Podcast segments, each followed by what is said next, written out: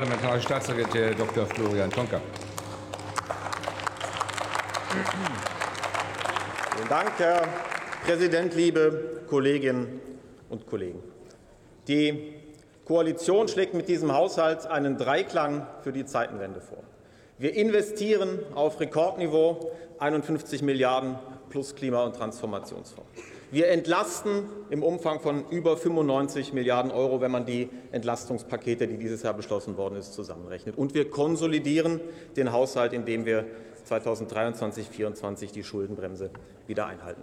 Damit geben wir die Antwort auf die Inflation. Wir geben die Antwort auf sich abschwächendes Wachstum und wir geben die Antwort auf steigende Zinsen.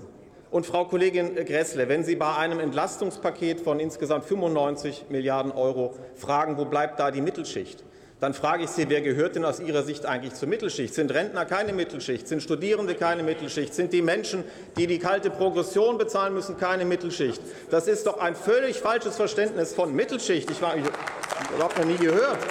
Dieses Paket richtet sich an alle die betroffen sind und selbstverständlich auch in ganz starkem Maße an die Mittelschicht.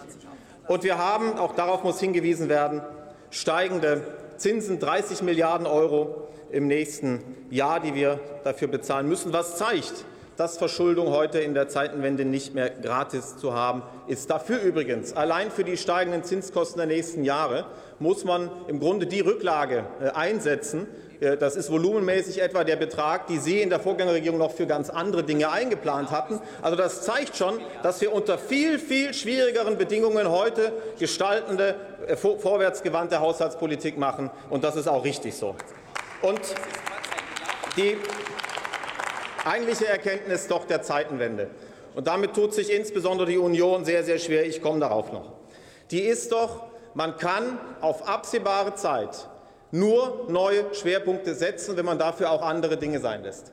Oder wenn man etwas verbessern möchte in Zukunft, dann wird man auch mal mit der Frage sich beschäftigen müssen, kann man eigentlich fürs gleiche Geld bessere Ergebnisse bekommen? Das ist doch die entscheidende Lehre aus der Zeitenwende, aus den neuen Rahmenbedingungen im Haushalt, die wir haben. Und genau der verweigern Sie sich systematisch, liebe Kolleginnen und Kollegen von der Union. Denn ich habe diese Woche bei 35 Stunden Beratungszeit zum Haushalt etwa 30 Stunden hier auf diesem Platz verbracht und sehr aufmerksam zugehört.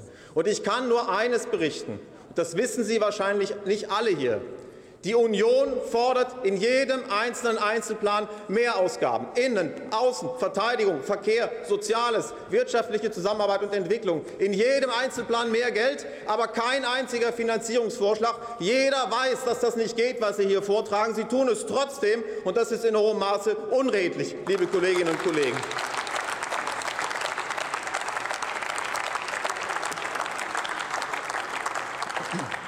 Ich denke übrigens, dass gerade das, was Sie hier diese Woche auch gezeigt haben, ich muss übrigens sagen zu Ihrer Verteidigung, es gab einen Einsparvorschlag. Heute Morgen der Kollege Thom will einen Staatssekretärsposten im Innenministerium streichen, der zurzeit gar nicht besetzt ist. Also Kategorie Albernheiten im Grunde. Das in der Tat, das muss ich Ihnen zugestehen. Aber in Wahrheit ist doch das, was wir diese Woche gerade von Ihnen erlebt haben, als die seriöse demokratische Opposition hier in diesem Haus, ist doch eigentlich das beste Zeugnis dafür, dass dieser Haushalt grundlegend in die richtige Richtung geht. Es gibt keine grundlegend anderen Vorschläge, wie man das Geld in diesem Land anders ausgeben könnte, außer mehr für alles. Und das ist sicherlich nicht genug, liebe Kolleginnen und Kollegen. Und da muss man ja fast da muss man ja fast die Linksparteien noch in Schutz nehmen. Die wollen nämlich auch mehr für alle, aber die sagen wenigstens, dass sie dafür mehr Schulden machen oder mehr Steuern erheben wollen. Das halte ich für falsch, aber ehrlicher, ehrlicher ist das allemal als das, was ich von Ihnen diese Woche gehört habe. Und wir stellen uns jetzt in der Zeitenwende unserer Verantwortung.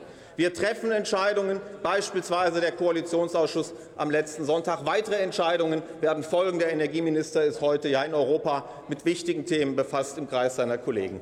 Wir kommunizieren offen. Wir sagen auch, selbstverständlich gibt es hier nicht die einfache Lösung.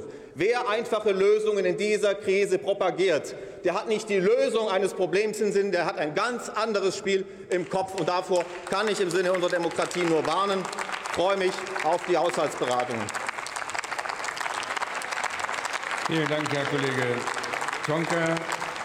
Nächster Redner ist der Kollege